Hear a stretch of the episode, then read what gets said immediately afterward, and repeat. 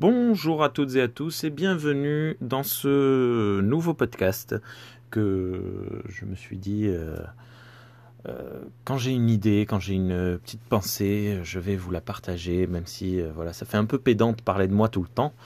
Mais bon, vous commencez à me connaître, que ce soit sur Facebook ou les réseaux sociaux, je, je suis quelqu'un qui aime bien parler de lui-même. Et du coup, je me suis dit, on va tester euh, le, format encore, c'est-à-dire que là, j'enregistre directement sur mon téléphone et après, je peux faire viteuf, mais vraiment viteuf de la, du, du, de la post-production euh, sur laquelle euh, je, je vais essayer de vous parler d'un peu tout ce qui me traverse l'esprit. Et ben, pour cette première émission, pour ce premier enregistrement, je voudrais vous parler du livre, du dernier livre que j'ai lu, euh, Mémoire d'un eunuque dans la cité interdite par Dan Shi. Alors c'est un livre sur la, Chine euh, de la, du début du, 21e, du 20e siècle. Pardon. Donc euh, ça se passe fin, fin 19e, début 20e, 1898, ça commence.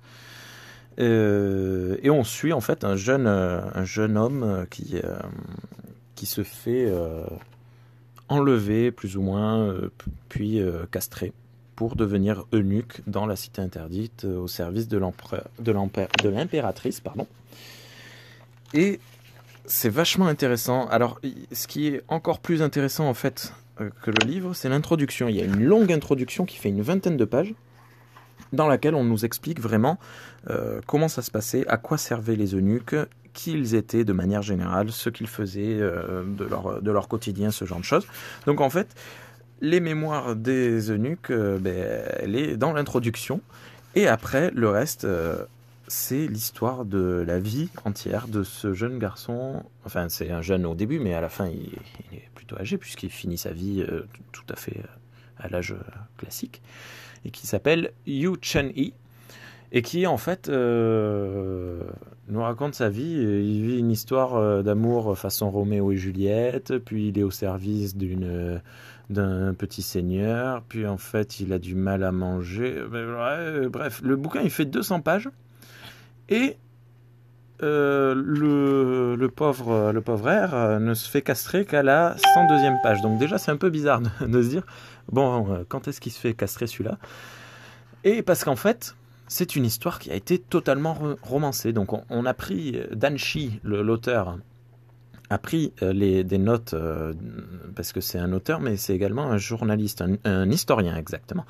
Il a pris des notes lorsqu'il a fait l'interview de, de, cette personne, et il a totalement romancé sa vie. Et en fait, c'est un super roman, mais qu'on nous présente comme une œuvre historique.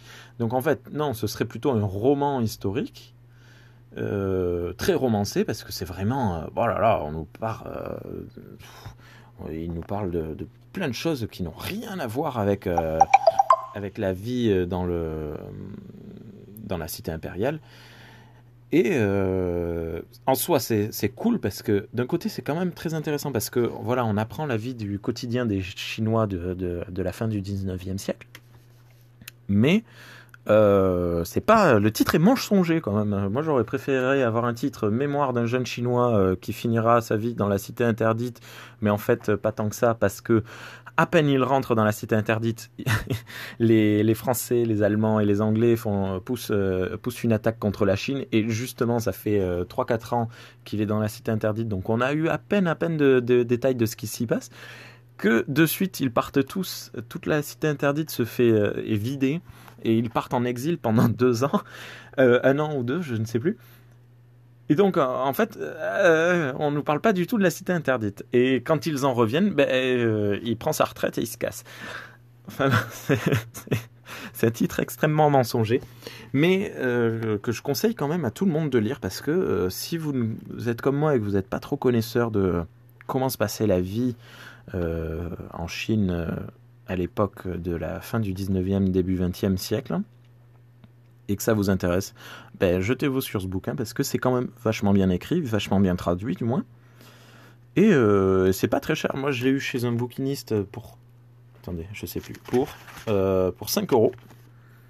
C'est un bouquin de poche par les éditions Piquier. Je sais pas si ça existe toujours, ces éditions. Voilà. Euh, ben, dites-moi ce que vous en avez pensé. N'hésitez pas à réagir. À bientôt.